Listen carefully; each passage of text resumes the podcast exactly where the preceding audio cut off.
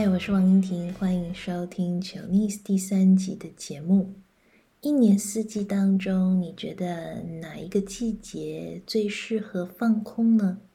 荷兰的秋天很适合放空发呆，在家里手里捧着一杯热茶，往窗外看去，看着金黄色的落叶在空中飞舞的样子。或者是风吹过树梢的时候，树叶发出那种沙沙的声音，听风的声音，看着窗外落叶纷飞的景色，放空发呆，喝热茶，是一件很疗愈的事情。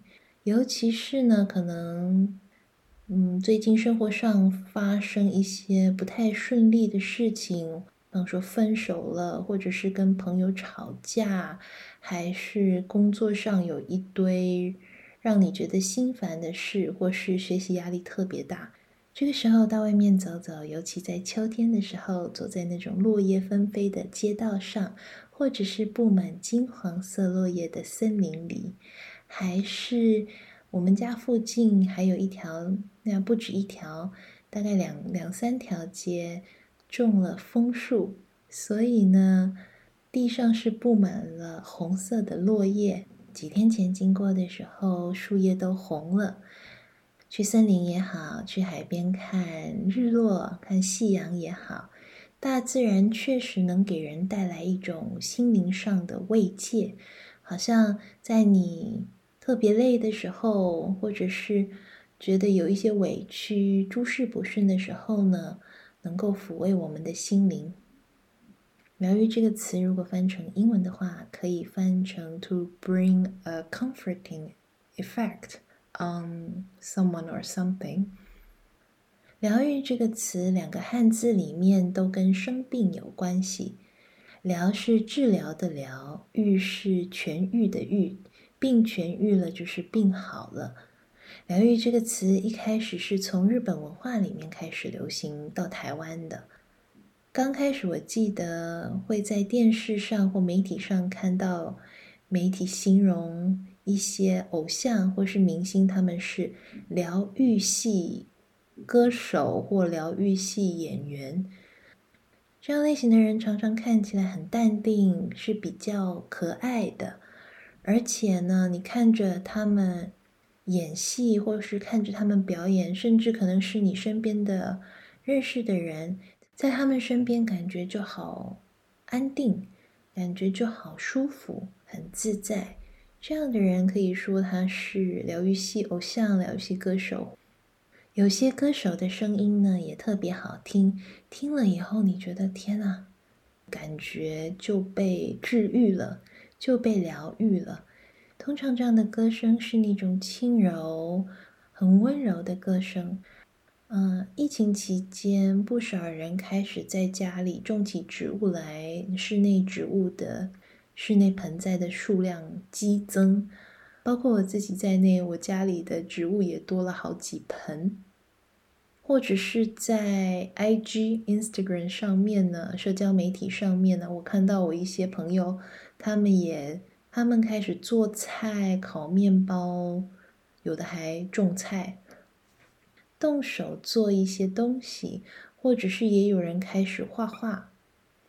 做这些事情呢，都能缓解压力，让人感到不那么烦躁。动手做这些事情呢，能够让人感觉很放松。那当然，如果觉得有一点懒的话，那就放放空、发发呆。或者是听听音乐、看看书，窝在家里耍废，其实也是很好的。吃一些疗愈系美食，在台湾的时候呢，我觉得很有趣。至少每次跟朋友们出去聚餐的时候，我们都会选要去哪里吃，觉得哪里好吃。啊、有的时候虽然是跟很好很好的朋友出去聚餐、出去聊天。可是呢，如果那个地方的东西不好吃，我们就会觉得，嗯，那一天的聚会不是那么的完美，或是好像有点扫兴。我第一年到欧洲工作的时候是在德国，当时就跟一些欧洲朋友讨论的这件事，我觉得很好玩。他们认为东西好吃，对，还蛮重要的。可是最重要的是聊天，还有你去聚会的那个气氛。对我和我在台湾的好朋友来说，很重要的是那个地方的东西也要好吃，那我们的聚会才算很圆满。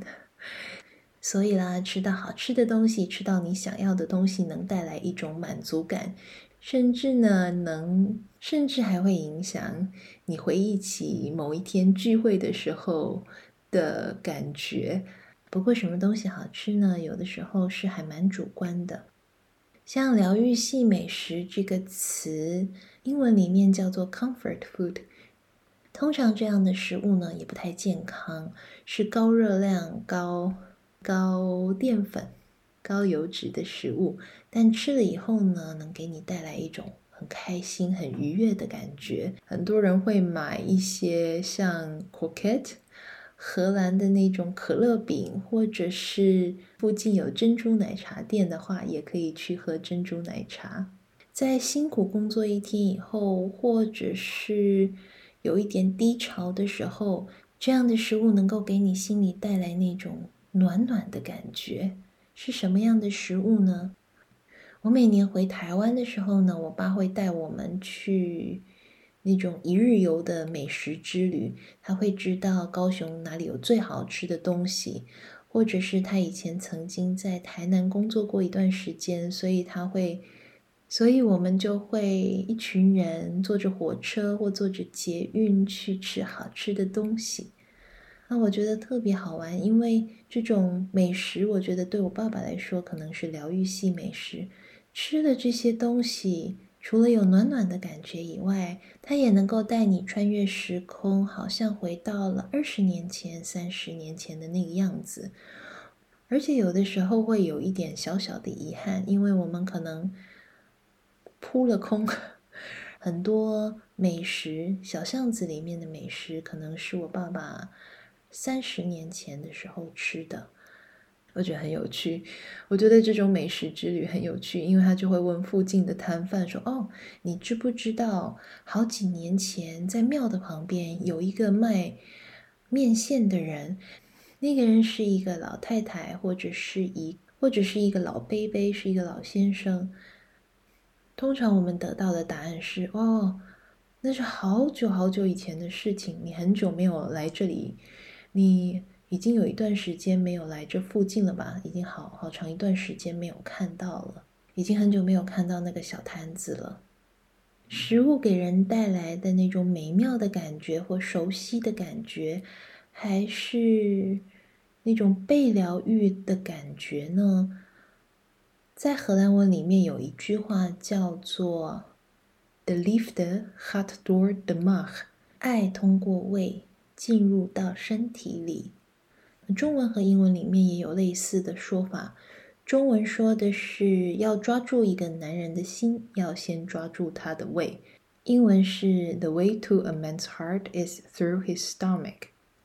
跟荷兰文刚才说的那个爱是通过胃进入人的身体里，还是不完全一样的。嗯、说的大概是吃到某一种食物。突然，你心里产生的这种爱的感觉也好，暖暖的感觉也好，或者是这种很美妙、你无法形容的感觉，这是跟我们小时候受到父母照顾的那种感觉一样。还没有办法自己去买东西、自己煮饭的时候呢，所有的吃的东西其实都是家里来准备的。那这种被照顾、被喂养的感觉呢？让我们想到那种熟悉的爱，爱的感觉呢，就好像透过胃进入到我们的心里一样。我记得有一次，大概也是这种一日游的美食之旅哈，我们一家人坐上了一台计程车，这个计程车司机是一个大概六十几岁的人吧。我记得好像我问他有没有什么好吃的东西，他就聊到了猪脚。他说：“不管哪里卖再好吃的猪脚，都没有小时候他妈妈做给他们兄弟姐妹吃的那一锅卤猪脚好吃。”他还说：“嗯、他妈妈过世的时候，在告别式上，在葬礼上，他们一群兄弟姐妹都还在讨论：‘哎呀，那猪脚真好吃，哎，太可惜了。我们没有任何人学会做妈妈的那道菜，现在想吃就真的再也吃不到，再也找不到记忆当中那种那么美好的味道。吃了以后觉得就被治愈了。除了疗愈系美食以外呢，有的人喜欢可爱的东西。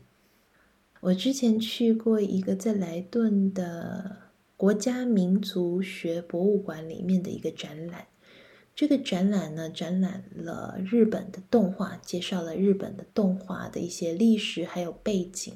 这些动画或者是一些可爱的这种文化，其实呢，很大的程度上跟二战之后的那一代很多孩子在那个时候长大，他们是没有童年的。所以，像是动画，还有一些可爱的东西，可爱的卡通，像皮卡丘，在某种程度上来说，都是一种好像补偿过去、补偿自己失落的童年。我前一阵子收到了一个超可爱也超疗愈的礼物，这个礼物呢，是以前的学生玉玲和瑶瑶送我的，是两球种在水里。非常可爱的青绿色海藻，叫做马日貘，而且我觉得名字也超可爱，因为每次想到马日貘，我都会想到《Finding Nemo》里面的那个尼莫。看着两球可爱的马日貘在水里的样子，让我想到了垦丁的海生馆，也是一段美好的回忆。我刚到荷兰工作的第一年，我大弟带着他的家人跟我妈，我们就去。我们就去垦丁的海生馆参观了一下。如果有机会到垦丁附近的话，这个海生馆很值得去看一看。里面有个很大的水族箱，大概可能有三公尺那么高，种满了巨型海藻。走在海生馆里面，周围都是海蓝色的水族箱，这种感觉也很疗愈。我突然想起一件蛮好笑的事，是当时在我旁边有个小女孩，可能大概八九岁，我们在那里看鱼，看尾鱼、tuna 游来游去的样子，尾鱼很大，然后呢也游得特别快。旁边的小女孩发出惊呼声，她说：“哇，好大，好快，好好吃哦！”他马上就想到那些鮪鱼可以煮来吃，变成他肚子里的食物。好了，今天的节目快要到了尾声了。那要是哪一天可能觉得有一点不太顺利，或是发生一堆鸟事的时候呢，不妨就到外面去走一走。如果呢，路上出现了一只爱撒娇的猫，要你摸它，就摸摸它。在我家附近，很多人养狗，所以有的时候也会忽然有一只非常兴奋、不知道从哪里跑过来的狗。这个时候，我也会摸摸它。好了，这就是今天的节目内容，谢谢你们收听，我们下次再见。